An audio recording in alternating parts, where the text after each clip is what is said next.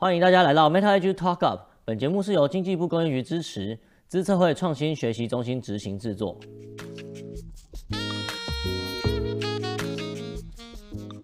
各位听众，大家好，我是 Andrew。我们的频道主要会跟大家分享教育领域的最新消息，无论是新科技的导入、新模式的发展，或是各类教育的新形态。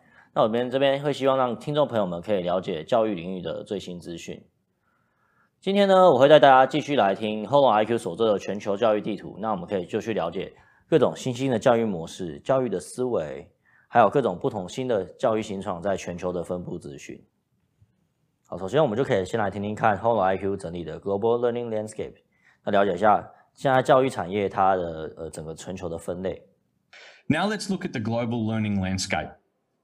Let's take let's make a better understanding of all of this innovation and create if you like some some way of organizing all of that.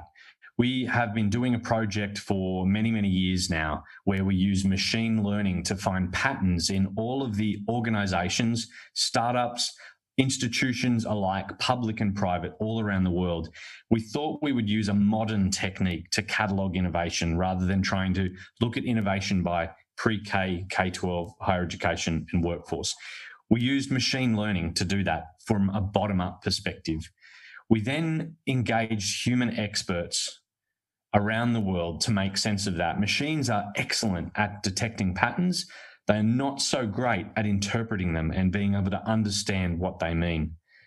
What that developed for us was what we call the global learning landscape, which is an open source taxonomy for innovation in education. It's available at globallearninglandscape.org. And let me very, very quickly take you through it. It's organized from left to right across, if you like, a value chain of education. On the left hand side, knowledge and content, curriculum, education resources, Q&A sites where students through a peer-to-peer model share insight. The management of education in red there, LMSs, student management systems, classroom technology, admissions technology.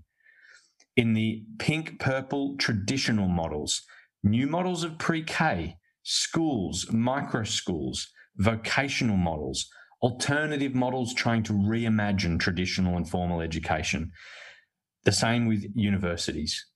Through to in the dark orange, their new delivery models, MOOCs, proprietary online platforms, online program managers, boot camps, and there are several hundred thousand education apps on the Google and the Apple app stores. Then into experiential learning, XR, AR, VR, robotics, artificial intelligence, games and simulation, STEAM and coding, through to international education in yellow, from language learning and language testing to international schools and new forms of international study learning support, supporting teachers, study notes, after school tutoring and test preparation, into assessment and verification, portfolios, credentialing, career planning, new ways of verifying skills, into workforce in blue, workforce planning, talent acquisition, capability development, performance management, wellness, which is so critical, especially in this time. And then on to skills and jobs, upskilling, internships, apprenticeships, gigs, and mentoring. 好，刚 Patrick 有跟我们分享，那目前教育领域从教育管理啊，到传统的教育模式，到创新科技的导入，有各种不同的面向以及分类。那如果大家想要看到完整的 mapping 的话，其实可以上 Global Learning Landscape 点 org 看看他们所做的详细分类，那你会让自己对于这个事有更多不同的认识。接下来呢，让我们听听看目前在世界上全世界的教育投资趋势。So let's move on to investment and funding flows. This is tracking all of the investment that's happening around the world, specifically venture capital investment into innovation that's happening around the world as well. This year alone, including Q3, there have been 8.2 billion US dollars invested in education technology. And most of that, 5.6 billion of that, has happened in Asia, for the most part, China, but India not far behind. Health technology, by comparison, healthcare and education are often compared, invested $18 billion of venture capital in innovation this year. But what's interesting on the right hand chart is you can see them compared with one another, is Asia is a much larger investor in innovation in education than the rest of the world by, by far, by far. Compared to health tech, which education again is often compared to, where North America is actually leading investment globally in innovation. The size of the global education economy, or the global economy, not just education, everything is $85 trillion. And you can see here the comparison of the healthcare market with the education market as well. What healthcare has done has worked out how to access private capital more and to invest that into education. Governments around the world are, are finding it difficult are finding it difficult to find the same level of funding that education has been used to to invest in. And this is a period of time where many are asking for more investment. You can see the growth here of this innovation venture capital since 2010 globally.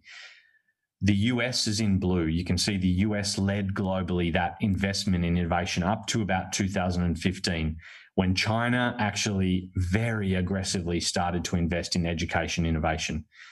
You can see that investment continued. 2018 was an enormous year for Asia, specifically Chinese based investment in education innovation, with a short drop in 2019. And that right hand bar, which is the largest already, only includes the first, second, and third quarter of 2020 and not the fourth. This chart really makes it stand out. This is what that share of funding looks like over time. In the red, you can see China. In green, you can see India, and you can see that growth compared to the US and North America market over time. And the rest of the world is in grey. You can see these markets really dominate the investment that's happening in education innovation. 好，听闻目前的趋势跟各国在教育上投资份额的变化呢，我们就知道全球的市场其实，在从二零二一零年的每五亿美元成长到现在二零二零年是成长到八十三亿美元。 那这成长的部分有很大一部分的投资都是来自于中国，接下来是印度，最后则是美国。那再再接着，就让我们继续来了解教育产业在全球的分布以及各地地的地图资讯。I'm gonna. move right on to regional market maps as we start to wind up and make our way to the future of education, just to look at what's happening around the world. As I said, we work with governments and with um, companies and investors all around the world to map this innovation. From New York, you can see here our platform showing all of the companies and education institutions in the New York Manhattan area. This is Bangalore in India. This is Paris, and you'll be pleased to know, and I'm really excited to get started on Taipei and more broadly Taiwan to map innovation that is happening uh, where you all are at the moment. As part of this investigation, we map some of the top organizations and teams around the world. What you see here is the China EdTech 100, which we announced in Beijing before COVID happened. These organizations are, for the most part, focusing on early childhood and on uh, K 12, with some starting to focus on workforce and higher education. this is Africa. Africa, to the surprise of many, has an enormous amount of innovation, but it's very, very different. There is more focus on supporting teachers and schools. There's still tutoring and test prep there is some innovative ways of helping parents afford and pay for education, a STEAM and coding environment as well, and an emerging market for jobs and upskilling. The Russia and CIS EdTech 100, we were very surprised to see how big and how much innovation was happening across the CIS countries. And you can see here it's spread all around from language learning, talent acquisition, robotics, XR, workforce, and upskilling, a really, really broad array of innovation happening in those markets. The Nordic and Baltic markets, you know, very well regarded globally for education, for how they deliver education. You can see more advanced forms of education innovation here, more immersive uses of technology, more pedagogy and learning impact focused organizations, but still focusing on artificial intelligence, on upskilling, and, and other parts of the uh, education ecosystem. Southeast Asia is a booming market, growing rapidly, a very young population, a heavy focus on skills and jobs, a focus on supporting higher education institutions, again on financing education and helping those who might not be able to afford it in the outset um, to access education, tutoring and test prep as well. Latin America, very exciting, very vibrant, very diverse market as well, and so much innovation happening in Latin America. Again, a heavy focus on workforce, on upskilling, with the, all of the usual representation in those different markets as well. 最后呢，就让我们来听听关于未来展望的趋势分析。I'm going to make a move and share with you what several thousand people around the world in person shared as their preferred scenario. A strong preference for regional rising as well, you can see. But you can see perhaps in France, very unhappy with the global giants scenario compared to, say, in China, where global giants was considered it might be a, a, a better solution. But interestingly, look up in blue. There was nowhere around the world really that there were many preferences for education as usual. 希望今天的分享这样子，让大家可以更了解全球教育产业的分布，以及各国对于教育领域的未来展望跟投资的需求。在下一集呢，我们会跟大家来来分享神通资讯科技的丁副总，来跟我们聊聊创新资讯科技与智慧教育。谢谢大家的收听，我是 Andrew，我们下次再会。